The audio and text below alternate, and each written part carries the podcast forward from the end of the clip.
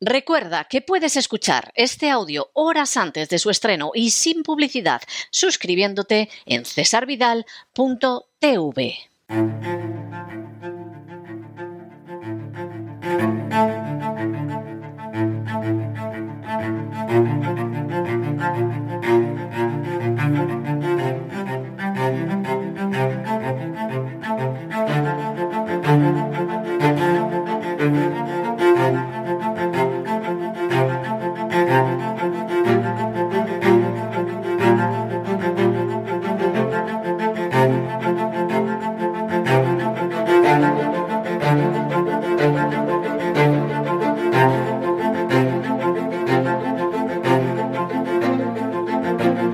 Así fue España, con César Vidal y Lorenzo Ramírez.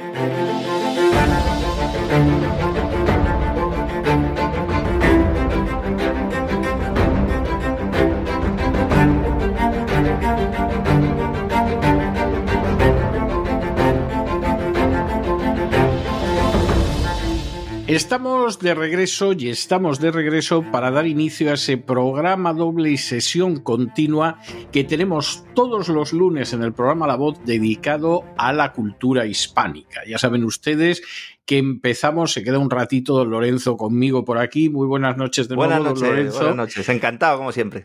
Y ya saben ustedes que empezamos con el Así fue España, vamos relatando lo que ha sido el devenir histórico de España a lo largo de los siglos y luego después de este rato con la historia de España, pues le entregamos los trastos de matar, metafóricamente hablando, claro está, a doña Sagrario Fernández Prieto para que nos enseñe cómo hablar y cómo escribir correctamente en español, que es el mayor legado que ha dado España a la humanidad, la lengua española. Pero en fin, eso será unos minutos más tarde. De momento aquí nos quedamos don Lorenzo y yo, que antes de la Semana Santa estuvimos relatando lo que había sido la gran victoria o la gran derrota, depende de dónde se mire, de la batalla de Guadalete. Esa batalla de Guadalete en el 711 después de Cristo, en que las tropas de Tarik el Tuerto, el invasor islámico, consiguen derrotar a don Rodrigo. Bien es verdad que gracias a la traición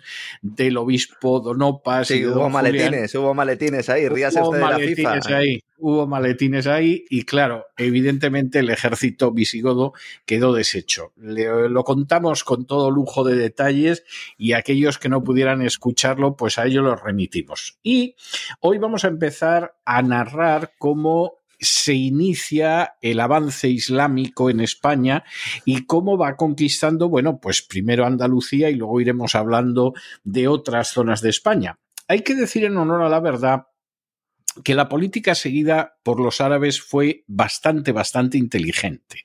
Es decir, Tarik el Tuerto era consciente de que tenía un número de tropas relativamente pequeño, relativamente reducido, y entonces aplicaba esa normativa que aparece en el Corán de ofrecer la paz a las plazas ante las que se presentaba. ¿Eh?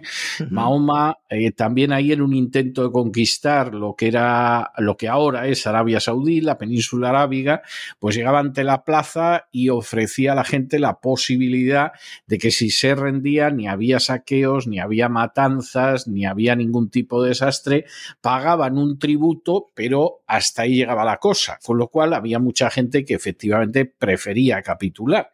El que no capitulaba, que se atendiera a las consecuencias, se atuviera a las consecuencias, porque lo que sucedía era que a los varones se les ejecutaba o se les reducía la esclavitud y con las mujeres y los niños sucedía lo mismo, con lo cual, desde luego, había que pensarse muy bien lo que, lo que uno hacía, si resistía o no resistía. Después de la derrota de Guadalete, pues muchas plazas españolas, cuando llegaba el ejército invasor y le decía que no les va a pasar a ustedes nada, es más, los impuestos que van a pagar son los mismos que pagaban ya antes, no les vamos a subir los impuestos. Bueno, pues muchas plazas verdaderamente se rendían, porque además, como no había saqueos, ni las ciudades se tomaban por asalto, sino que había una posibilidad de salir pacíficamente, bueno, pues la verdad es que una de las cosas que se demostró es que España no estaba precisamente llena de gente dispuesta a resistir, ni mucho menos. Y los que querían resistir tampoco aguantaban mucho. Tampoco aguantaban mucho como tendremos ocasión de ver, con lo cual el avance pues era un avance relativamente fácil. Eh, mientras se iba produciendo el avance por lo que ahora es Andalucía de Tarik el Tuerto, Tarik le envió a su jefe, a Musa o Musa ibn Osier, noticias acerca de la victoria que se había producido a orillas del río Guadalete. Y aquí a Musa, en vez de darle alegría, lo que le dio es una tristeza inmensa, porque dijo, bueno, eh, si a este le va bien en España, lo que va a suceder es que va a eclipsar las victorias que yo he tenido precisamente en el norte de África. O sea, aquí que se sepa poco de lo que está haciendo Tarik en España, porque es que si no, yo aquí voy a quedar como alguien de segunda clase y, en cualquier momento. y voy a tener que ir. Exactamente, y además en cualquier momento me voy a encontrar en una situación difícil. De manera que Musa escribió al califa de Damasco, a Walid al-Mansur, informándole de que efectivamente había habido una victoria tremenda a orillas del Guadalete, de que se estaban produciendo nuevas conquistas, pero eso sí, sin decir ni palabra del papel de Tarik. Es decir, aquí realmente si uno se leía las cartas y no sabía lo que había, pues uno se creía que efectivamente Musa era el que estaba haciendo todo esto. Claro, por supuesto, eh, Musa, que no era estúpido y era consciente que podía haber también algún correo que saliera hacia el califa de Damasco y que contara la verdad, pues se apresuró en desembarcar en España para hacerse con el mando del ejército conquistador. Es decir, esto era bastante claro y además Musa lo podía justificar en buena medida. La verdad es que sí podía dar razones militares para ello. Le envió una carta a Tarik diciendo no me avances mucho porque tienes una fuerza pequeña, el territorio es muy extenso, no sabemos a ciencia cierta lo que te puedes encontrar por ahí, de manera que, que en fin, espera a que llegue yo y no avances mucho. Lo cual pues en fin, eh, era algo que tenía una cierta lógica, ¿no? Eh, ¿Qué pasa en ese momento? Pues hombre, Tarik, que no era tonto, cuando le llegó la carta, dijo, uy, uy, uy, uy, aquí viene mi jefe para colocarse todas las medallas que me tendría yo que colocar, porque además se dio la circunstancia de que la carta le llegó cuando tomaba, acababa de tomar la ciudad de Écija, la famosísima sartén de Andalucía, que supongo que entonces no se llamaría así, pero que haría también un calor espantoso. Y entonces, bueno, pues sabiendo lo que había, dio órdenes a sus tropas de que no siguieran avanzando. Las tropas dijeron, pero ¿por qué? Si aquí se da la circunstancia de que avanzamos todo lo que queremos y nos ha ido muy bien, ¿por Todavía qué no habían llegado a Sevilla? Hispalis, entiendo. Todavía no habían llegado. Todavía ¿no? ¿no? habían llegado en absoluto. Y hay otro de los que le dijo también a Tarik, mira, que no te pares y sigue adelante, que aquí no te van a oponer resistencia digna de tal nombre, fue el conde don Julián. Claro, don Julián, que estaba sacándole beneficio a esto, de pronto deciden que van a parar la situación y entonces, hombre, pero esto no puede hacerse. O sea, si aquí el gran ejército que tenía don Rodrigo tú lo has destrozado, mi amo y señor. Los nobles están muertos o están dispersos. Aquí lo que tenemos que hacer es seguir avanzando, apoderarnos de las ciudades, llegar a la capital y aquí se acabó la conquista, no, no esperes, o sea, que esto no puede ser así. Y entonces, bueno, pues Tarik, en parte porque sus hombres le exigían que siguiera avanzando, en parte porque ahí estaba don Julián en plan adulador de, de sigue adelante, y en parte porque lo más seguro es que le pidiera el cuerpo seguir avanzando en vez de esperar a que llegara Musa, pues Tarik lo que hizo fue dividir sus fuerzas en tres ejércitos. El primero de los ejércitos lo mandaba un renegado griego que se llamaba Magid al-Rumi, del que hemos hablado en algún momento, y a ese lo mandó contra Córdoba. El segundo ejército era un ejército que dirigía Said ben Qaisadí, que por cierto lo auxiliaba el obispo Donopas y ese se dirigió contra Málaga. ¿Eh? Y el tercero, a las órdenes del propio Tarik el Tuerto, pues ese se dedicó a hacer una batida por el reino a ver qué era lo que se podía hacer. Hay que decir que, en este avance, en el cual hay una parte de las tropas que van a Málaga, una parte que va a Córdoba, otra parte que se adentra por Andalucía y que llega en primer lugar a Granada, eh, tuvieron un papel muy importante que, hombre, eh, lógicamente a los cronistas cristianos maldita la gracia que les hacía, pero es una realidad indudable tuvieron un papel enormemente importante lo que fueron las traiciones. Es decir, la gente que en un momento determinado dijeron, pues aquí, ¿para qué vamos ni de lejos a, resistir? Aquí lo que tenemos que hacer es rendirnos, ver cómo llegamos a un acuerdo con esta gente que ha venido del otro lado del estrecho y a ver cómo sobrevivimos lo cual es bastante español. ¿eh? Los que hemos conocido ciertos procesos históricos hemos visto cosas parecidas. De manera que cuando en un momento determinado, pues las tropas de Tarik llegan ante Granada, vamos, Granada se rindió inmediatamente sin ningún problema y es algo interesante el hecho de que les ayudó muchísimo un personaje que se llamaba Fandino. Fandino, pronuncio bien por si alguien lo confunde. Bueno, Fandino era un traidor miserable que en un momento determinado pues se acercó al ejército musulmán y les dijo, bueno, yo os puedo decir cómo tomar Granada y toda la zona de Granada, los condujo hasta el puerto de Adra y eh, a la altura del puerto de Adra desembarcaron y ya tomar lo que fue las Alpujarras y tomar Granada pues fue muy fácil. De hecho, y no deja de ser significativo, el árabe que mandaba, el lugarteniente de Tariq que mandaba las tropas islámicas se llamaba Ibrahim al-Bujarra. De ahí vienen las, ah. las, Alpujarras. Eso es. Y de hecho, pues eh, quedó al mando del territorio.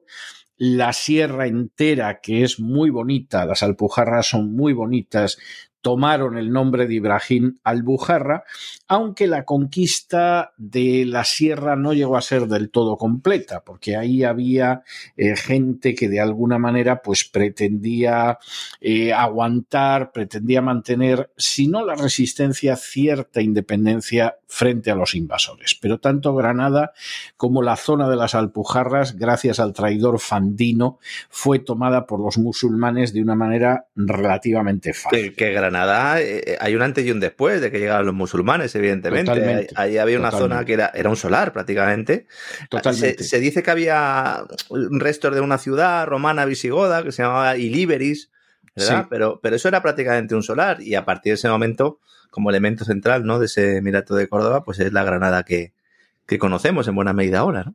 Bueno, y que luego además hay que tener en cuenta, esto lo veremos dentro de años, me temo, pero hay que tener en cuenta que también acaba existiendo un reino de Granada, que es el reino nazarí, que es extraordinariamente refinado y que es el que va a dejar pues el Generalife, la Alhambra, o sea, lo más bonito de Granada, que yo tengo que decir que una de las cosas que a mí me da una pena tremenda y por eso prefiero no pensar en ellas, pero me da un pesar tremendo en el exilio, es pensar que no voy a volver a ver Granada, porque Granada es una de mis ciudades preferidas. Yo en España aunque en términos generales España me gusta mucho, sin embargo tengo especial querencia por algunos lugares y uno de los lugares por el que yo tengo una querencia muy especial es Granada. Mi Granada me parece un lugar bellísimo.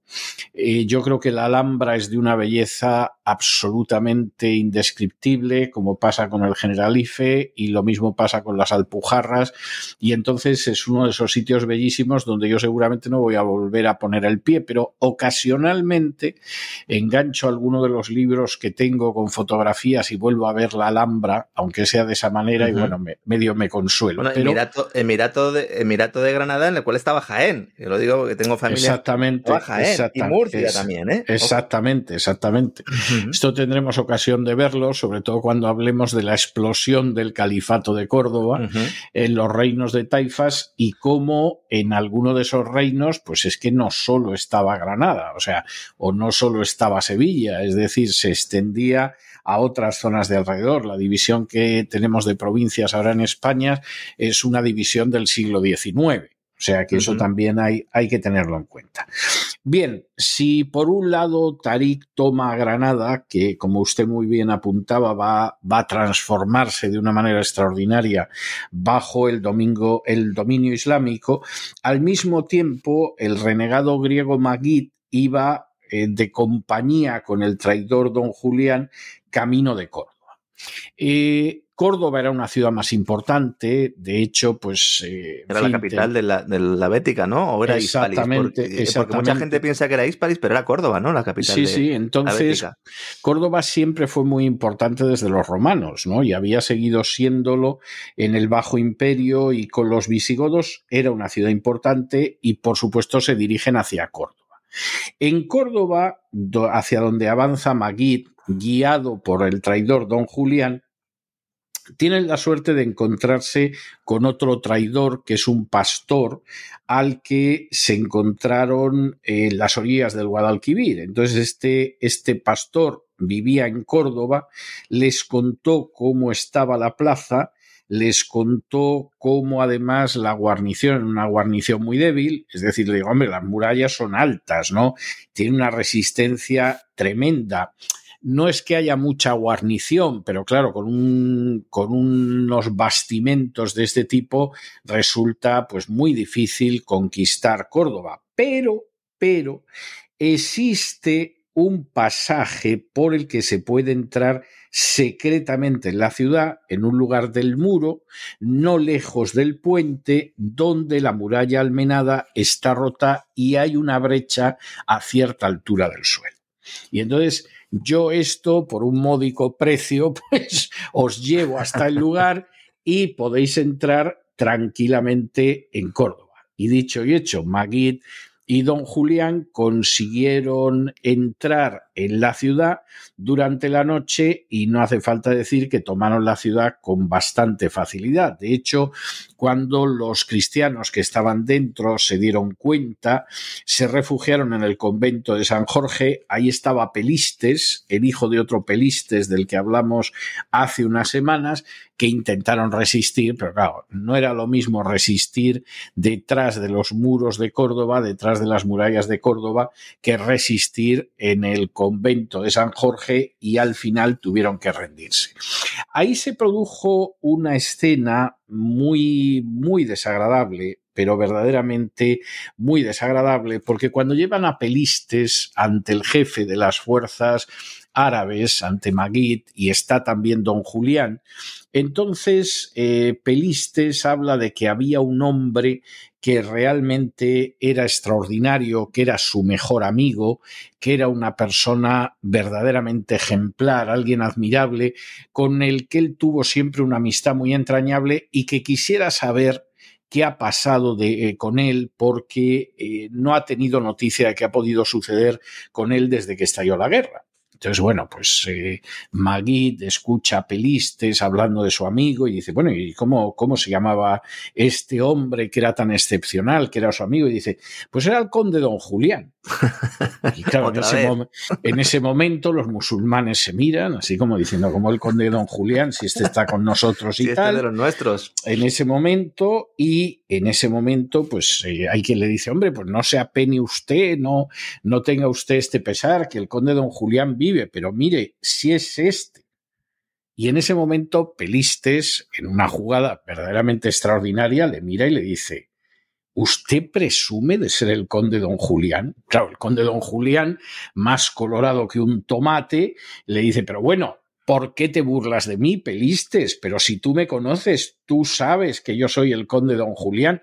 Y en ese momento Pelistes le dice, imposible imposible porque yo conocí al conde don Julián y era un noble caballero godo, era un hombre que era un devoto cristiano, era un hombre que siempre defendió a su país y a su rey, y usted es un miserable impostor que va aquí medio vestido de moro que no es nada más que un renegado y un infiel que ha traicionado a su país yo estoy convencido de que si mi amigo el conde don Julián viviera, ahora mismo lo mataba usted. Con lo cual, ya te puedes imaginar la que se organizó en ese momento. Vamos, don Julián quedó absolutamente machacado con toda esta historia porque verdaderamente había quedado muy mal. Pero en fin, por volver al aspecto y anunciando que la semana que viene vamos a hablar de Toledo, la verdad es que ese avance de las primeras semanas fue en general un avance sin gran dificultad, en parte por esa benevolencia que tenían los conquistadores, que también en parte era por inteligencia, pero en parte porque seguían la normativa de Mahoma sobre cómo había que dirigirse a las poblaciones en guerra. Y la historia, de César, esta de las, de las decapitaciones, estas que se planteaban en la crónica mozárabe, que ha dado lugar además a mucha revisión relativamente moderna, algunos libros que han salido últimamente sobre el tema. Eh, me gustaría preguntarle, porque claro, eh, eh, no sé si esto posteriormente se produjo, si realmente es que era un escrito de parte y por lo tanto intentaba demonizar, ¿no? En este caso a los, yo, a los conquistadores. Creo, yo creo que se produjeron, se produjeron situaciones muy duras de las que vamos a hablar. Iremos hablando en los próximos meses porque en un momento determinado no solo es que los musulmanes musulmanes podían ser muy duros con los que no habían capitulado sino que además se daba la circunstancia de que entre ellos los enfrentamientos eran terribles. Con lo cual, efectivamente, hubo, hubo episodios de una dureza tremenda. Hablaremos en algún momento de la noche toledana y a qué se debe lo de llamar a las malas noches, noches toledanas y cosas de este tipo, porque claro que hay episodios de una enorme violencia. Lo que pasa que en esas primeras semanas entre la gente dispuesta a traicionar, lo cual evita mucho derramamiento de sangre, aunque no sea un hecho ejemplar moralmente, no cabe la menor duda que la traición generalmente evita derramamiento de sangre. Y que además eh, había un desconcierto por la derrota terrible de Guadalete y los musulmanes ofrecían condiciones de capitulación pues relativamente benévolas, pues hombre, eh, estamos viendo, pues eh, en Granada, en Granada prácticamente no hubo combate. En el caso de Córdoba, pues en el caso de Córdoba, los que se encerraron en el convento, pero vamos, aguantaron también relativamente poco. Es decir, las ciudades iban cayendo con bastante facilidad en manos de los conquistadores. El gran, el gran trofeo que en esos momentos se ofrecía, y es de lo que hablaremos la semana que viene, era precisamente la capital que era Toledo ¿Qué iba a pasar en Toledo? Bueno, pues eso no se pierda en el apasionante episodio de Así fue España la semana que viene. en Hispalis estuvieron un mes, ¿no? En Hispalis, en Sevilla, estuvieron un mes, ¿no? Aproximadamente. Sí, sí, Allí resistieron lo que pudieron. No, no cogió ni Feria de Abril ni Semana Santa en aquella, no, no, época. No, no, no, no había nada de eso. No, Intentaron resistir en muchos casos, lo que pasa que era difícil, es decir, entre los colaboracionistas españoles que había, por un lado, que esto era evidente.